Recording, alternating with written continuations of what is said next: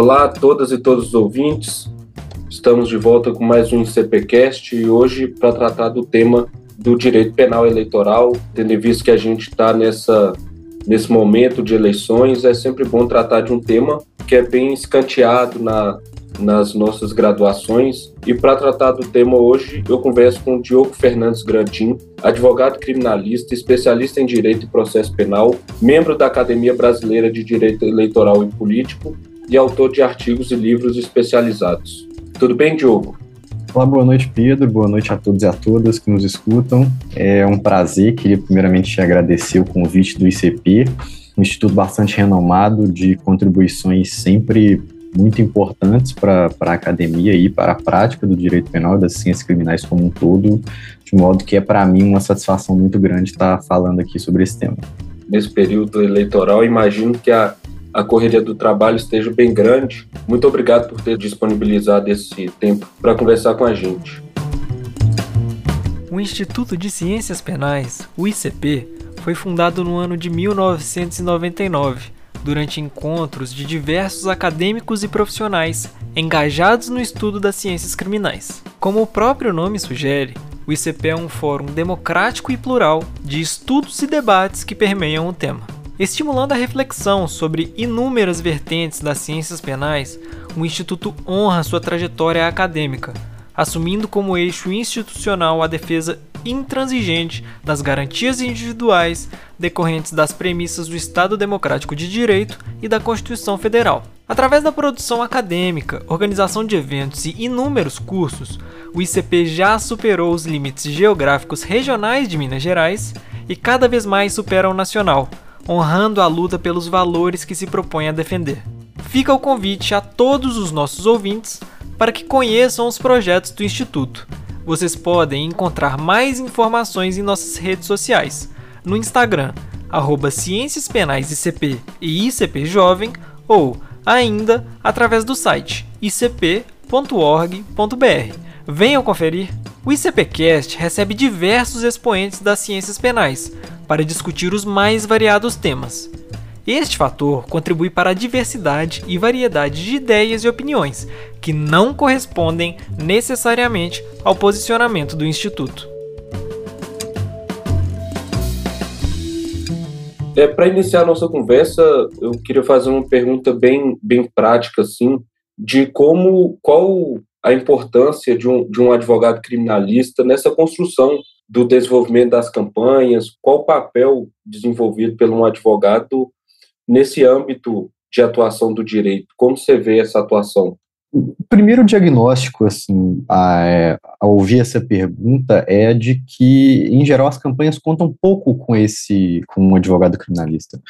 Isso porque as pessoas enxergam um pouco esse viés dentro das campanhas, né? A, a própria dinâmica do civil eleitoral, vamos chamar assim, ela, ela é bastante intensa e ela já demanda muito. É, e até a própria dificuldade de estruturação das campanhas, seja financeira, administrativa, ela vai impor um certo limite em relação a isso.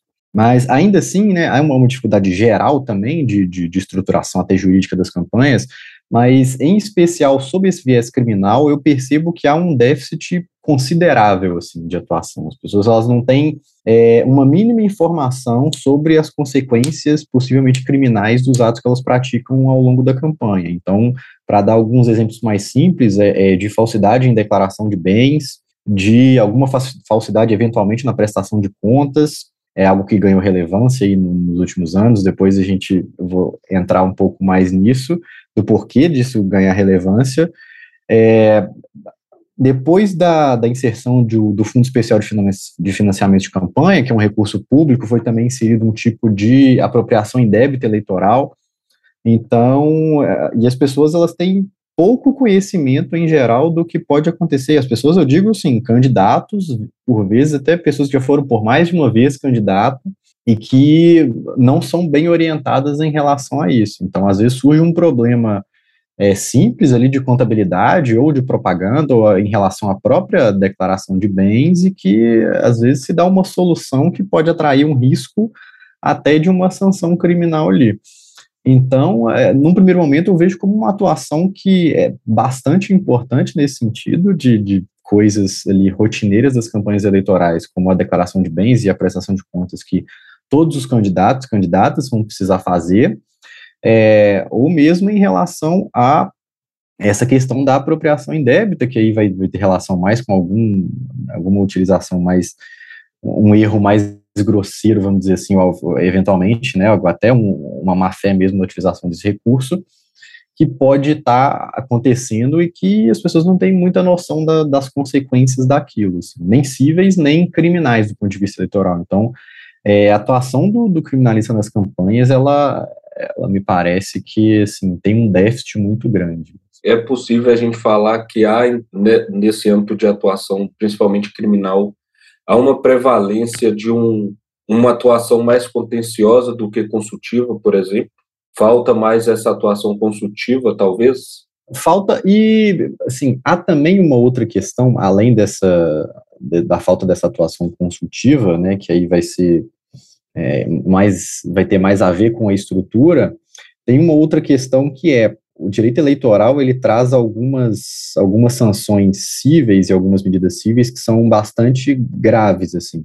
Então, por vezes, é preferível, o, próprio Ministério Público opta por não mover ações penais e mover as ações cíveis, né, ações de cassação, é, ações que vão gerar um impacto imediato na campanha ali e que, por vezes, se entende que é, o, é algo melhor de se investir. Não porque eles recebem ali o, o, o inquérito ou uma, uma notícia crime e optam por, optam por arquivar, mas porque não promovem a fiscalização. Não, é, em geral, não há o interesse, seja dos adversários, seja do Ministério Público, de investir tanto na, na apuração, isso de um modo geral, né? Há, claro, é, é, situações específicas relacionadas, por exemplo, a algumas grandes operações em que aí sim vai ter investimento, mas que isso é pontual considerando o, o, né, o conjunto dos candidatos é, mas que em geral não há um volume grande de ações penais em relação a, a, aos ilícitos. Então, acho que isso também colabora num certo sentido. Mas, ainda assim, é, há diversos riscos a que os candidatos ficam expostos por falta de uma, às vezes, de uma atuação realmente consultiva nesse sentido, né, de informar, falar, olha, isso aqui, além de é, você está fazendo essa declaração falsa aqui para evitar algum problema na sua prestação de contas, e só fazer um parêntese, eventualmente a prestação de contas ela vai ter consequências muito pequenas ou nenhuma, né? A desaprovação das contas por si só, ela não, não vai gerar maiores consequências. E às vezes a pessoa faz uma declaração falsa para corrigir ali um erro contábil na prestação de contas e acaba atraindo um risco de uma, de uma sanção criminal. Então, é, essa atuação, principalmente de, de orientação, assim, de olha, isso aqui, além de ser um, ilícito civil eleitoral, é também um ilícito penal. Então, é, falta também esse, esse cuidado, mas há também essa questão de que muitas vezes os próprios é, adversários e o próprio Ministério Público não, não investe tanto em, em, em apurar e em descobrir esses ilícitos penais. Para entrar um pouco mais nessa questão propriamente criminal, é, nos últimos tempos a gente teve uma tem ocorrido na verdade uma consolidação da jurisprudência sobre competência para julgamento de crimes eleitorais e esse é um tema, inclusive, que foi objeto de enfrentamento na terceira competição brasileira promovida pelo, pelo ICP, agora nesse ano, que é a competição que vai acontecer esse ano.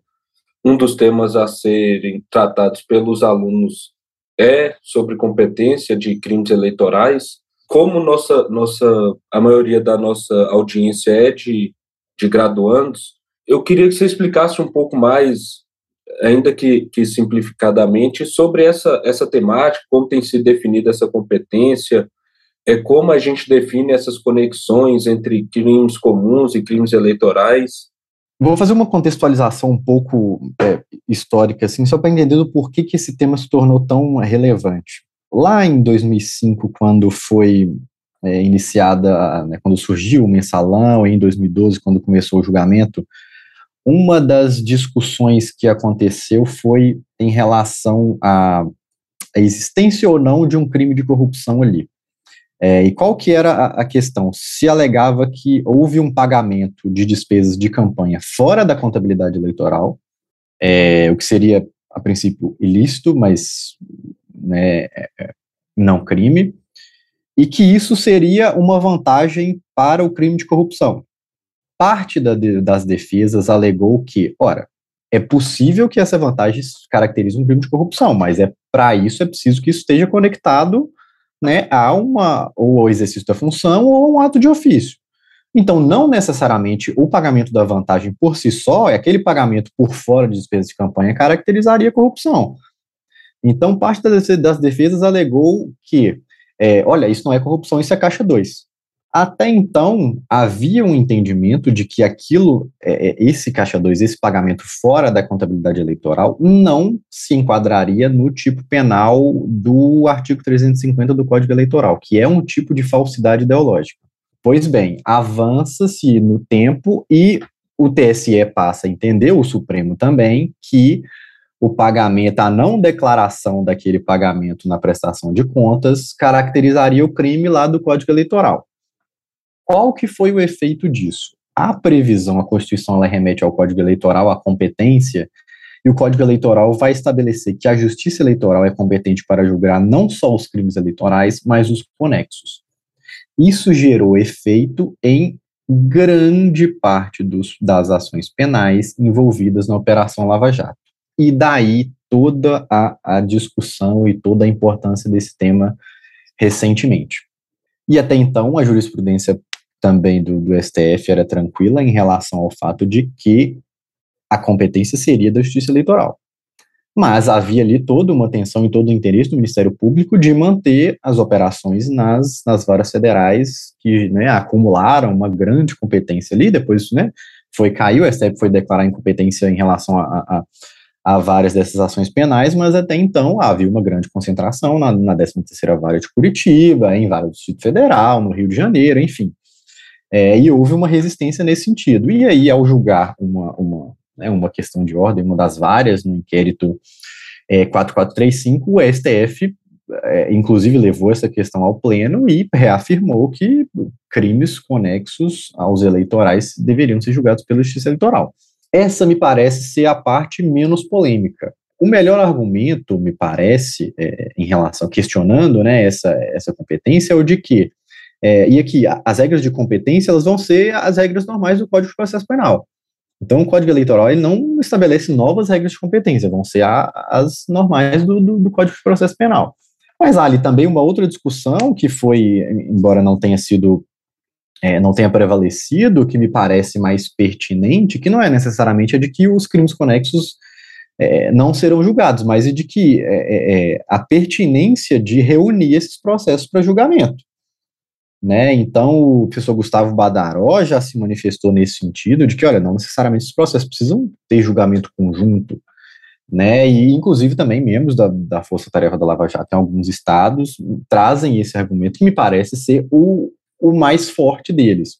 Então, essa, essa questão da, da, da reunião ou não dos processos e da própria existência ou não de conexão dos crimes eleitorais com os outros ali, pensando nessas grandes operações, crimes de corrupção, crimes de lavagem, é, isso vai ser discutido caso a caso. Então, por exemplo, houve, né, remeteram várias das ações penais para a Justiça Eleitoral da Operação Lava Jato e, ao chegar lá, foram novamente discutindo ali, bom, esse crime é realmente conexo ou não, porque também houve uma, é, é, esse tema da, da, conexão foi um pouco né, maltratado também durante a Operação Lava Jato. Então, é, tudo isso volta a ser discutido. Bom, é, aqui realmente há conexão, havendo conexão, há realmente a, a, é, a necessidade de que haja julgamento conjunto desse processo, principalmente considerando ali, né, uma competência é, é, prevista na Constituição da Justiça Federal, então não seria o caso de, de cindir esses processos, é, mas principalmente em relação à discussão que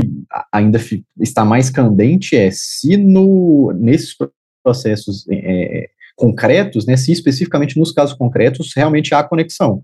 E aí os tribunais regionais eleitorais e eventualmente zonas eleitorais especializadas que foram até criadas após essa essa decisão do STF estão analisando caso a caso se realmente é o caso de manter os crimes conexos lá ou se realmente não há uma conexão. Então, o, o, o estado da arte me parece ser esse. Esse tema ganha relevância por causa dos crimes é, é, é conexos, né? E toda a narrativa da Operação Lava Jato ela envolve também um financiamento eleitoral ilícito, é, agora já com o entendimento consolidado de que seria, um, caracterizaria um crime eleitoral, e o entendimento do STF de que a justiça eleitoral é competente para julgar crimes eleitorais e conexos, e atualmente os TREs estão julgando essa questão da conexão, se há ou não, no caso concreto, e, e, se remetem de volta ou se julgam todos os crimes. E aí há uma certa dificuldade, Pedro e, e ouvintes, de que vários desses processos tramitam em segredo de justiça. Então, num grupo de trabalho da, de uma associação que eu faço parte, a Abradep, é, a gente teve uma dificuldade de fazer esse levantamento é, por causa disso. Então, a gente conseguiu, a gente não conseguiu fazer sistematicamente um levantamento de como é que estava sendo o entendimento dos tribunais a respeito né, da existência ou não de conexão, quais eram os critérios ali. A gente tinha uma notícia ou outra, porque conhecia o advogado que atuava no caso, mas ainda é difícil reunir essas informações de uma forma mais confiável, assim, reunir informação suficiente para chegar a alguma conclusão. Então, é, é, é, em geral, o panorama é esse. Assim, a Justiça Eleitoral é competente para julgar crimes eleitorais e conexos e está sendo discutida a questão da conexão caso a caso, segundo as regras já do CPP as, as conhecidas. Acho que deu bem um, um cenário para os nossos ouvintes do, do que se trata mesmo essa, essa discussão e, e com, com um aprofundamento bem interessante para a gente compreender o porquê dessas alterações e quais são quais são os novos os nossos os novos passos quais são as nossas perspectivas a partir dessa dessas determinações é um outro ponto que eu queria tratar também, e aí também envolvendo um pouco de processo penal, é a partir da alteração da lei anticrime com a, com a inserção do, do acordo de não persecução penal, eu, eu, eu vi há pouco tempo algumas discussões sobre a possibilidade de declaração de inelegibilidade.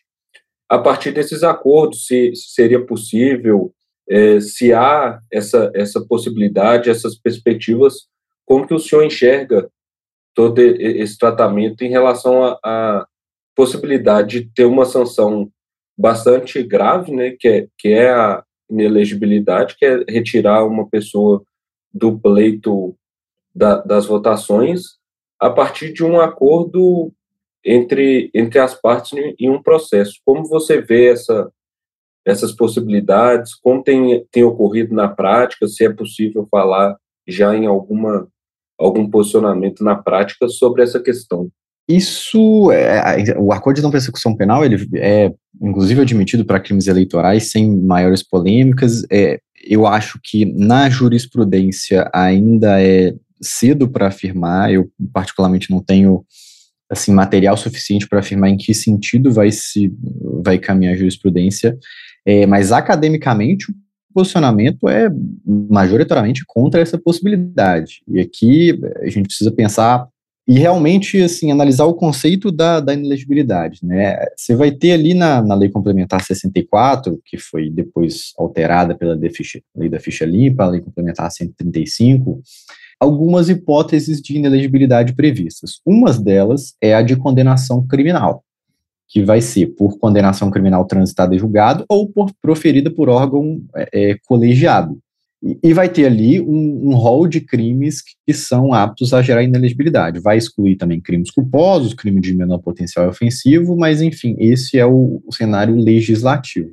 E muito embora o acordo de não persecução penal ele, ele abranja a confissão, não me parece que se possa equiparar aqui a uma condenação judicial prestada em julgado ou por órgão colegiado. Me parece são coisas bastante distintas e que não será possível. Isso foi, assim, ah, inclusive eu estava recuperando esses. É, é, é, recentemente, é, é, essa, essa conversa surgiu com um colega é, também eleitoralista e já há artigo produzido sobre isso no, no a gente produziu uma, uma jornada de direito eleitoral, o TSE organizou, a escola do TSE organizou uma jornada de direito eleitoral, é exemplo do que acontece já com as jornadas de direito civil, é, e um dos enunciados foi no sentido de que é, o acordo de não persecução penal não é apto para gerar inelegibilidade, né? E depois foi produzido, inclusive, uma, uma obra coletiva de comentários,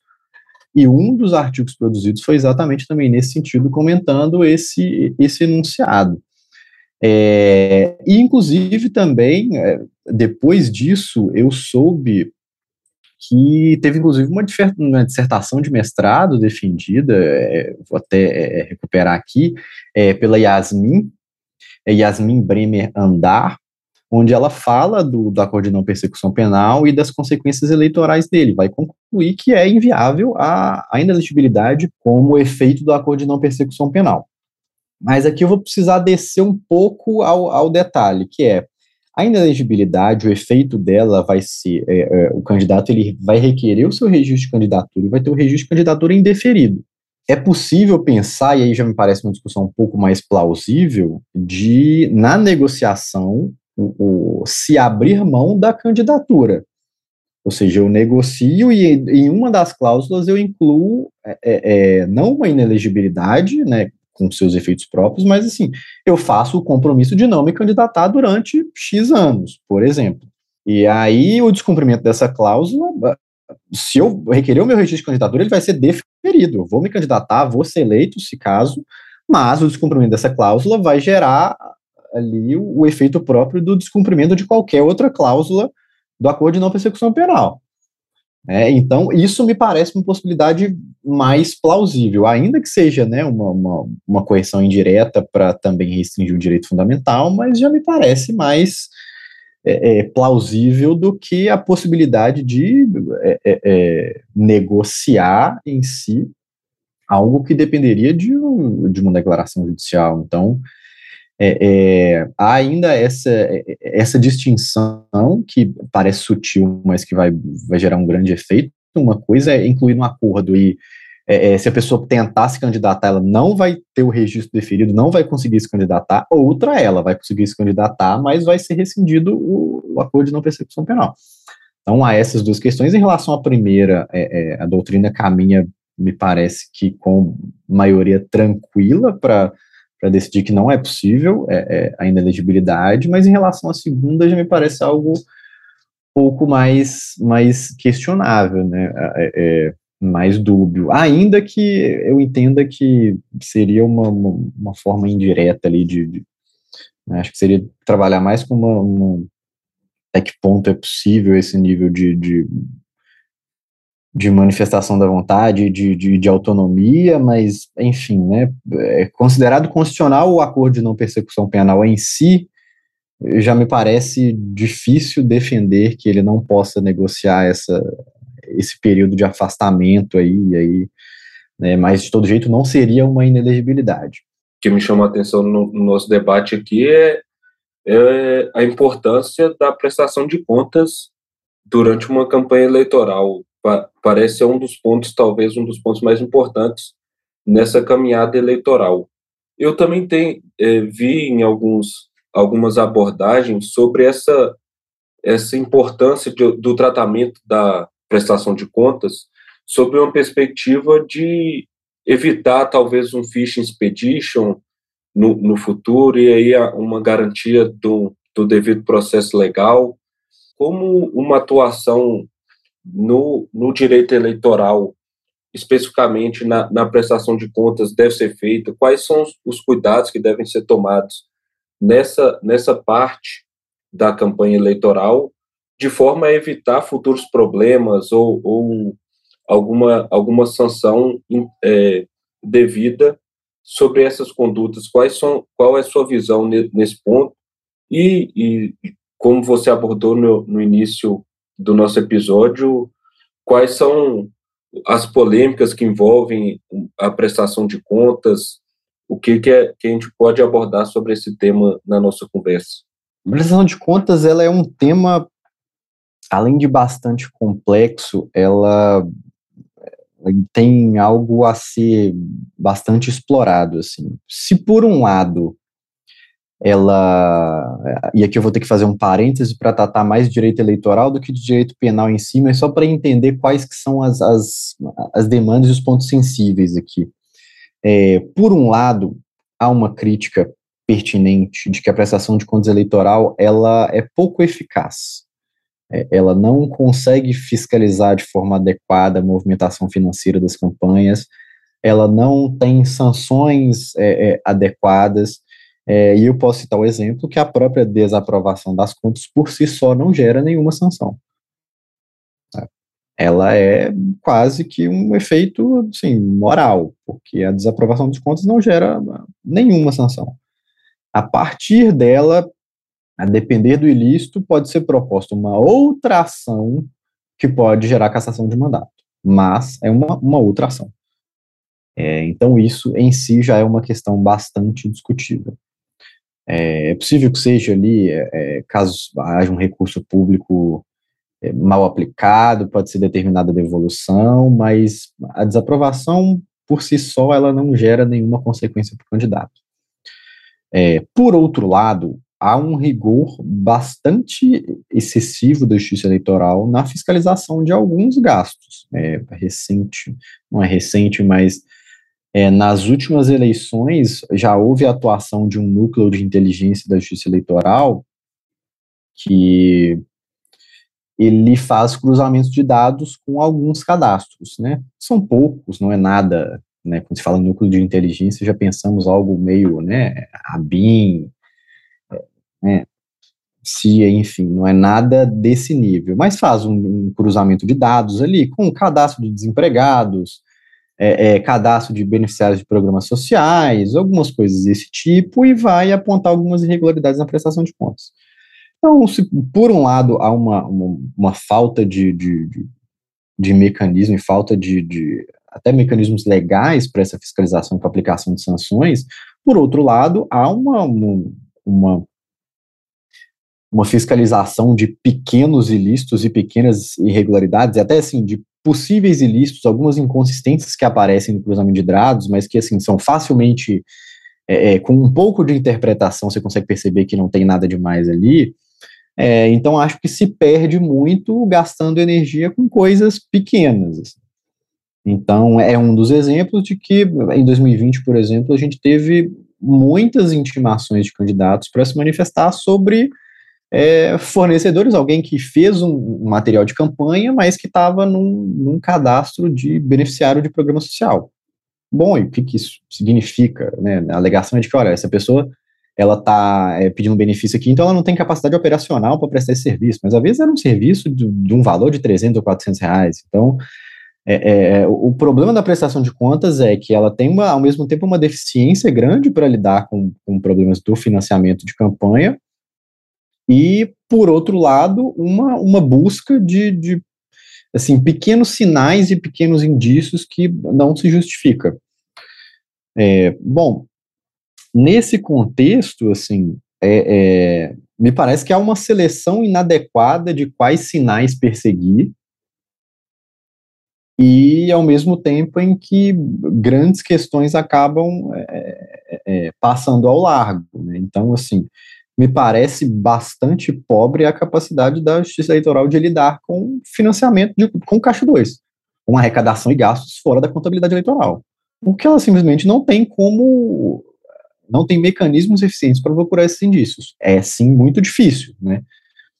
É, mas é, isso ainda não é um foco de atenção, e, e, que poderia ser um foco de atenção ao invés de outras coisas. Ah, essa pessoa está num cadastro de beneficiário, ah, essa pessoa está, né, enfim, há ali, às vezes, uma minúcia muito grande com coisas que não, não se justificam, assim, doações partidárias de, de, ah, o CNPJ foi do órgão nacional, não do órgão estadual, ou, ah, o partido fez um material de, de campanha para todos os, os, os, candidatos e não registrou da forma correta, mas, enfim, algo que propriamente não, não, não tem relevância suficiente, assim, que justifique todo esse, esse investimento. Então, é, é, o ponto ali é, me parece ser esse, assim, em relação à prestação de contas. É, em relação à Fishing Expedition, é, é, sempre difícil pensar, né? Porque, assim, se ela é algo que, que por si só, o, o, grande problema dela é exatamente ser uma pescaria, ser uma busca sem algo muito concreto inicialmente,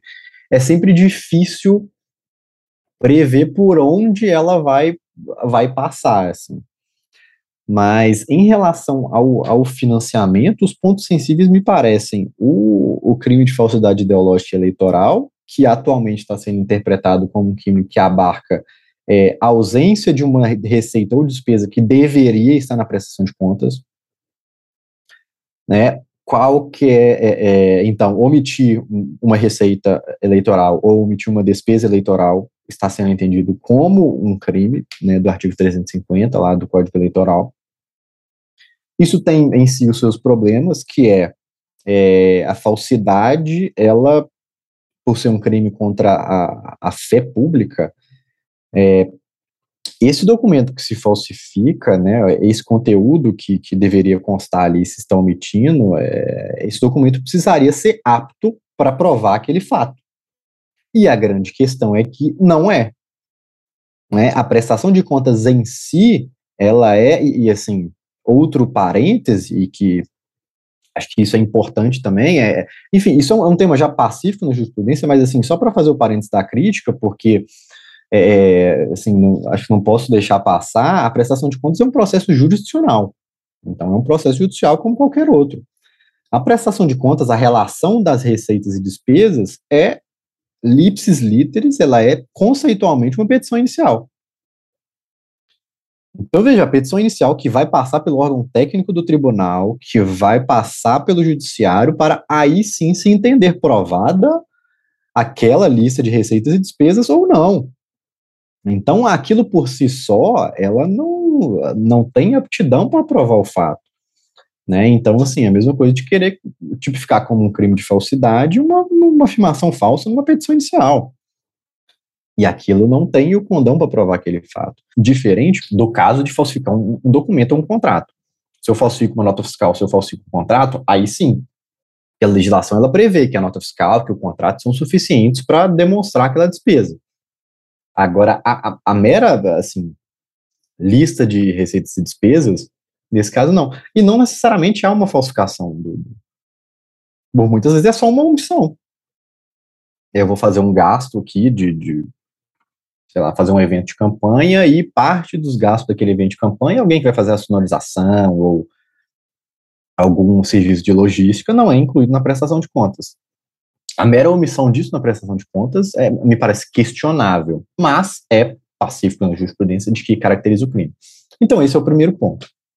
A omissão de uma receita ou despesa, ela pode caracterizar, sim, um crime, e, e esse me parece ser um, um ponto, um grande ponto importante aqui que ganha bastante relevância com as grandes operações, com a Operação Lava Jato, onde, né, dentro da narrativa do Ministério Público e da Força Tarefa, se estava sempre um desvio de recursos direcionado para o financiamento de campanhas eleitorais e para a perpetuação no poder.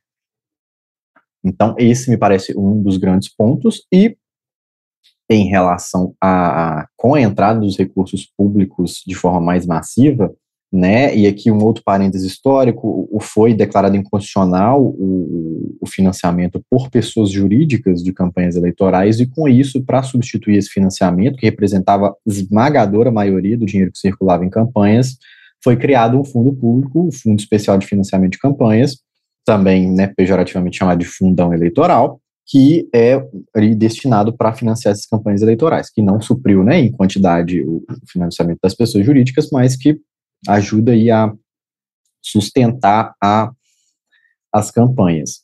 E que, junto com a, a, criação desse fundo, foi criado também um tipo, penal, um tipo penal de apropriação em débito eleitoral, que é o artigo 354-A do Código Eleitoral, que vai falar né, da apropriação pelo candidato ou administrador financeiro da campanha. Né, ou quem tem ali, né, que, o tipo fala em quem exerce de fato essa função, ou seja, quem tem poder ali para para fazer essa movimentação dos recursos. Que é algo que eventualmente também ocorre, que já foi alvo, inclusive, de operações, principalmente no caso das é, de recursos para candidaturas femininas, né? Que esse é também um outro ponto é, é, que, que esse tipo penal ele ele entra, ele já tem uma relevância por si só, mas ele vai é, crescer de relevância na medida em que é, o TSE e o, com é, chancela do STF posteriormente vão instituir, entender que, é, atendendo ao princípio da isonomia, seria necessário fazer reservas de recursos públicos, é, e aí recursos financeiros, no caso o fundo, e recursos é, é, é, indiretos, né, como o horário eleitoral gratuito é que haveria reserva desses recursos para mulheres e para pessoas negras. Então, na falta de, de, de, mulheres, e no caso das mulheres isso é ainda mais sensível porque há obrigatoriedade de que é, é, um mínimo de 30% de candidatos é, das chapas para deputados e deputadas, né, as chapas proporcionais, sejam compostos por mulheres, né, há um mínimo de 30% para cada gênero, é muitas vezes essas candidaturas não são reais.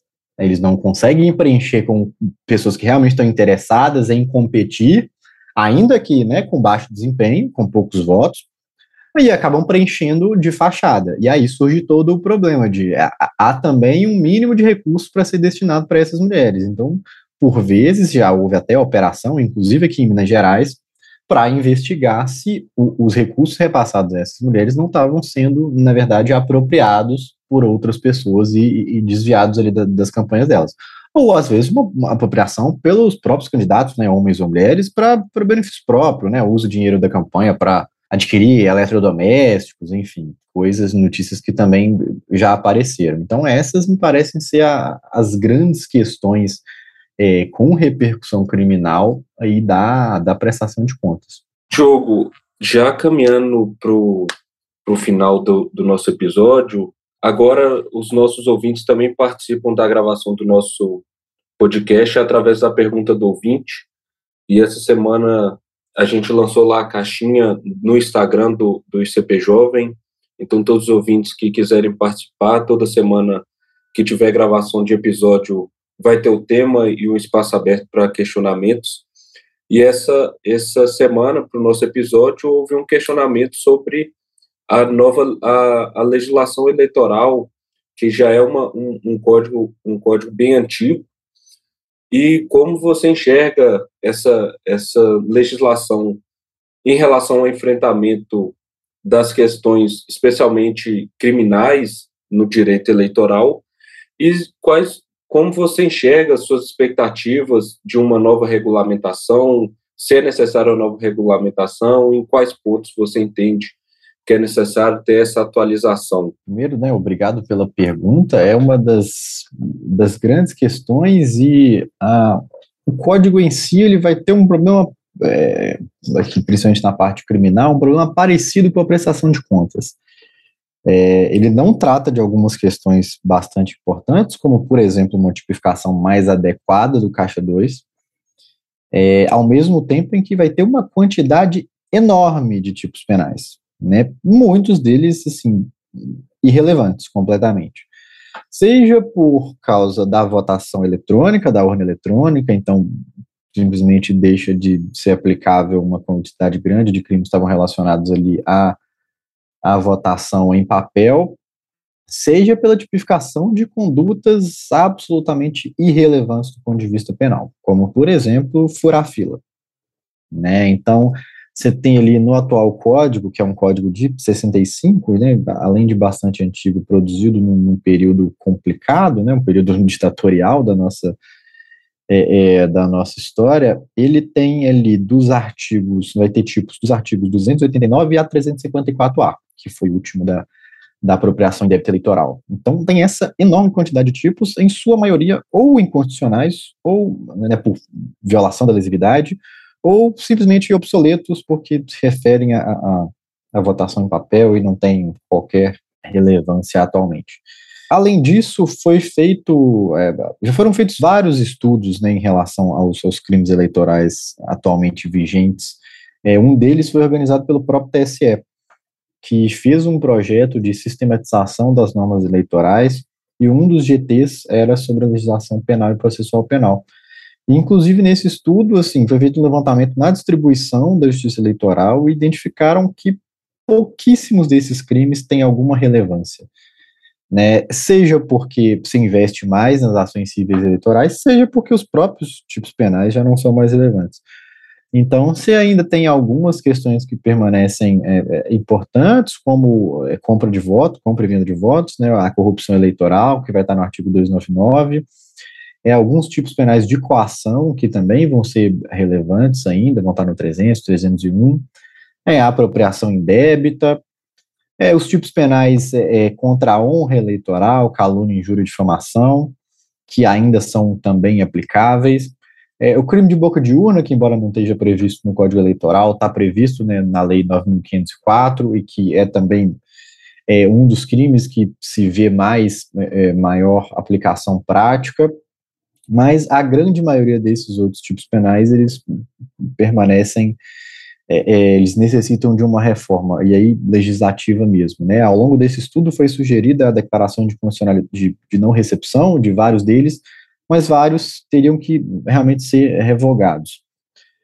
É, há também ali fora né, do, do Código Eleitoral alguma legislação penal, é, cito como exemplo é, é, a lei que trata do transporte de eleitores, vai ter toda uma regulamentação, e que, embora né, numa realidade de, de, de metrópole isso não seja relevante, num, né, num país como o Brasil, e até no estado como Minas Gerais, onde há municípios aí de grande extensão territorial, com uma dificuldade grande de, de transporte. Essa é uma questão é, importante, mas você vai ter crimes ali com penas é, desproporcionalmente altas, né, principalmente quando comparadas com os outros. Né, chega a, não me recordo de cabeça, mas chega a arriscar que talvez sejam as penas mais altas do direito penal eleitoral sejam para transporte irregular de eleitores, que seria, assim, inclusive, uma carona se enquadraria nesse tipo. Novamente, há uma, uma razão de ser, há um contexto para isso em alguns, algumas localidades, né? Quando a pessoa é, é, não tem transporte público regular, é, muitas vezes a única é, é, é possibilidade que ela tem de se deslocar até uma sessão eleitoral é, às vezes, pegando carona ou no transporte né, credenciado pela Justiça Eleitoral. Então, o transporte fora disso, né, esse transportador acaba tendo sobre essa pessoa uma, uma relação de poder, assim, né, porque é, é, acaba sendo o único meio de transporte a que ela tem acesso. É, então tem um certo sentido, mas são penas desproporcionalmente altas. É, e muito em razão disso, é, há um, foi aprovado, inclusive foi já aprovado na Câmara, está no Congresso, está no Senado, perdão, o, um projeto de código eleitoral que basicamente ele revoga a imensa maioria desses tipos penais, reproduz alguns, modifica a redação de alguns e insere outros. Insere, por exemplo, um tipo de, de financiamento é, irregular né, de candidaturas de partidos, mais adequado para essa conduta de caixa 2 do que a falsidade ideológica eleitoral.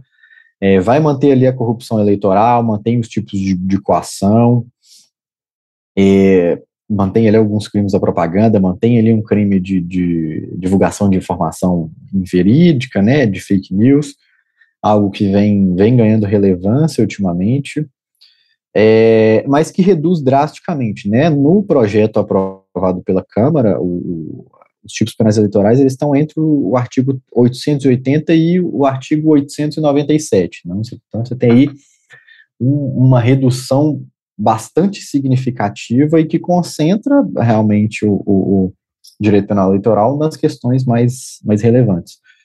Então, a, a, aprovação desse código, principalmente em relação à matéria eleitoral, a outras questões mais polêmicas que estão tratadas ali, é, me parece bastante pertinente. Assim. Então, uma reforma para tirar grande parte desses, desses crimes aqui e para inserir outros que tratam de questões mais relevantes, que tratam melhor dessa questão do financiamento, por exemplo, é bastante relevante. É, é, há ainda né, uma preocupação em relação, a, principalmente a esse crime da, da desinformação, né, divulgação de informação falsa na propaganda eleitoral, que é sempre um, um, um risco, né, é, a criminalização da, da fala, do conteúdo da fala, traz sempre um, um uma certa preocupação, então vejo com, com, com ressalvas, né, não reduzindo o potencial da desinformação nas campanhas, mas me parece que ele atrai um risco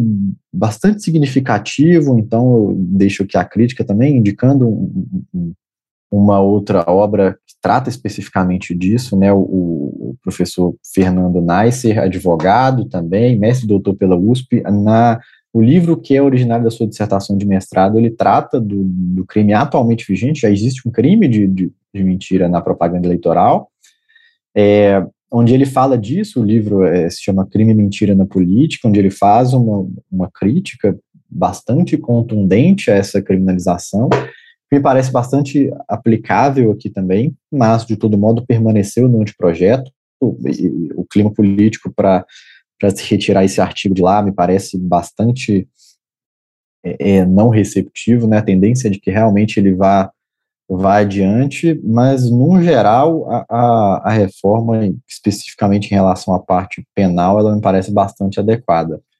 É, em relação à parte processual penal, ela vem resolver algumas polêmicas, né? Há é, algo que, né, eu tratei pouco disso, mas, mas mais em relação à, ficha expedício, mais o procedimento em, em, matéria eleitoral, ele tem uma regulamentação específica, né, eu falei que, que a questão da conexão, ele vai ser é, é, do Código de Processo Penal, mas em relação a outras, outras questões, há uma regulamentação específica no Código Eleitoral, é, o projeto ele vai remeter para a legislação processual penal comum, o que me parece é, é interessante, porque há sempre houve um debate grande ali entre é, penalistas e eleitoralistas, né? Os eleitoralistas é, sempre tentam é, adequar o direito eleitoral ao, ao ritmo e ao tempo das campanhas eleitorais.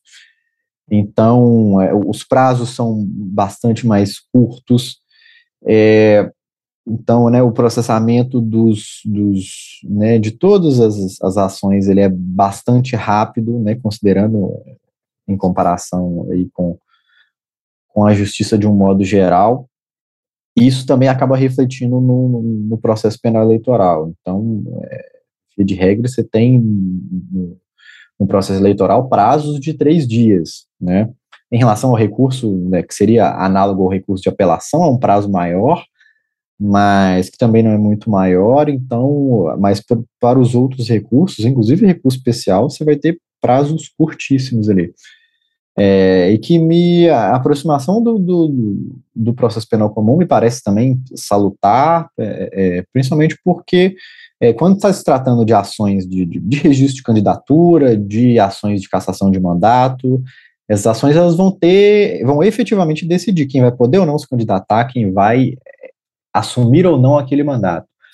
No caso dos crimes eleitorais, não é essa a questão, né? Assim, alguém que ganhou e foi eleito praticando caixa 2, por exemplo, já ganhou, já foi eleito, já foi diplomado, enfim, e vai permanecer lá. A resposta penal ela vai vir né, com, com outra fundamentação, enfim, para não entrar aqui numa, numa teoria da pena, que é um buraco sem. que é uma discussão bastante mais longa, mas é, é, é a resposta penal ela não vai atribuir ou negar mandato né, àquela pessoa. Você vai ter ali o, o espaço próprio para aquilo que vai caminhar na, da forma mais rápida que demanda o, o, o próprio processo eleitoral como um todo. Então, não me parece que se justifica reduzir tanto os prazos, reduzir é, é, procedimentos, reduzir recursos sob essa justificativa. Então, é, é, a concentração do, do, do, procedimento no Código de Processo Penal me parece algo também salutar, algo que, em alguma medida, a jurisprudência já vinha fazendo, é, é, como, por exemplo, utilizar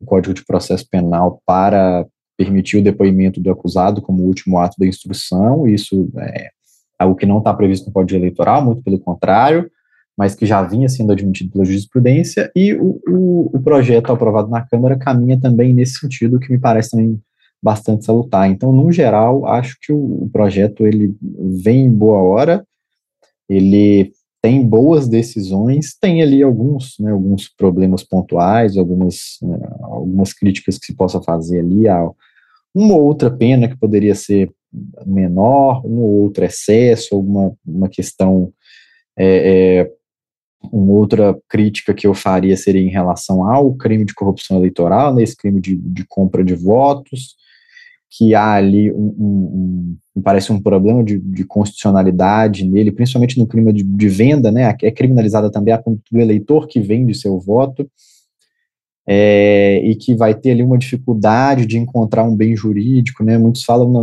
na liberdade do eleitor, mas enfim, bom, se não há a liberdade do eleitor, como, né? Você vai permitir uma imputação sem que aquela conduta seja autônoma, né? É, crimes que tu, é, tipos penais tutelam a liberdade vão ser mais para os tipos de, de coação, de constrangimento ilegal ali. É, vai ter um ou outro problema nesse sentido, mas de todo, toda forma é, uma, é um projeto que tem muito mais, muito mais méritos do que deméritos na parte penal e processual penal. Para a gente compreender um pouco, né, que até essas alterações legislativas às vezes passam ao largo da população, assim, de conhecimento mesmo, de procurar saber sobre essas alterações e eu acho que sua, suas explicações foram bem, bem elucidativas. É, antes da gente passar para as considerações finais, é, como de costume, nós solicitamos ao, ao participante do podcast que indique alguma obra para o público ouvinte, é um, alguma, alguma indicação pode ser de qualquer espécie, ou jurídico ou não, que você acredite que vá agregar no, no crescimento humanístico do nosso público. Então, o espaço está aberto para você fazer as, as indicações que você acha necessárias.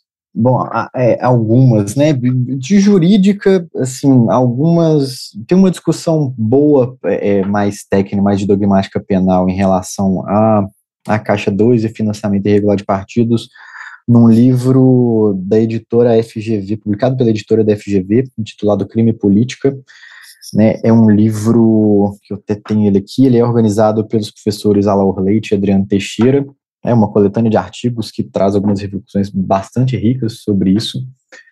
É, de uma pensando um pouco mais de forma abrangente, eu acho que tem um clássico do direito eleitoral da ciência política, que é o livro Coronelismo, Inchado e Voto, do Vitor Nunes Leal, é, foi ministro do STF, caçado pela ditadura, é, é, também algo que retrata uma realidade passada, mas também presente em, em grande medida e explica o, o, porquê de muitas coisas, né? Então, assim, no momento onde a gente debate, debate urna eletrônica, debate voto impresso, acho que ali é, é um, dá um contexto bastante importante do porquê a gente precisa de urnas eletrônicas, do porquê elas são tão importantes para nós, qual que era o cenário prévio, e inclusive de muitas outras coisas, né, assim, em relação à compra de voto, e, enfim, então tem toda uma reflexão ali é, bastante importante, e vou, é, é, não é nem propriamente uma recomendação, mas uma, vou compartilhar uma, uma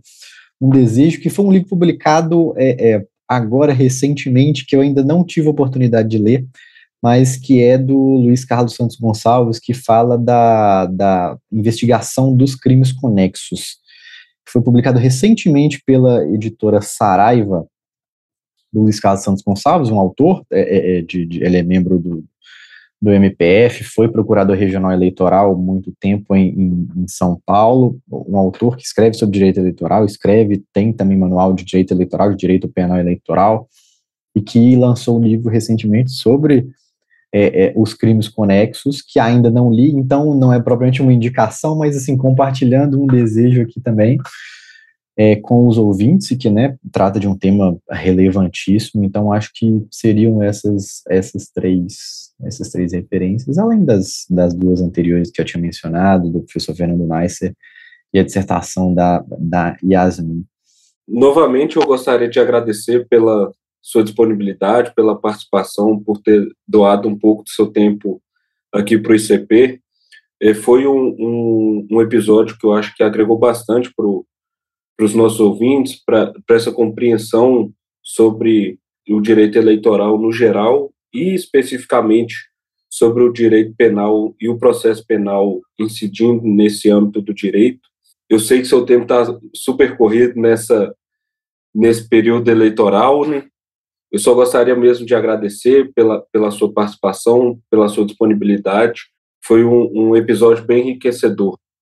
Bom, é, agradecendo imensamente a, a oportunidade, é assim, de verdade um prazer imenso falar no, no ICPcast, assim, sou ouvinte, é um prazer dobrado falar sobre direito penal eleitoral, é, onde ainda há, há, pouco espaço, né, seja no, no, direito penal, seja no direito eleitoral, há é, pouco espaço nas linhas de pesquisa, há pouco espaço, né, em, em geral na, na academia para o tema, então, de modo que juntar essas duas paixões e poder falar sobre isso, ter espaço para falar sobre isso é, é para mim uma alegria imensa. É, então, é agradecer o convite, né, agradecer pelo, pelo tempo aí do Pedro, de, de todos e todas os ouvintes. É, então, é, é dizer que é um prazer e que estou completamente à disposição sempre que, que precisarem para tratar desse ou de outros temas que, que acharem que eu possa contribuir. Eu estou sempre à disposição do ICP. Muito obrigado.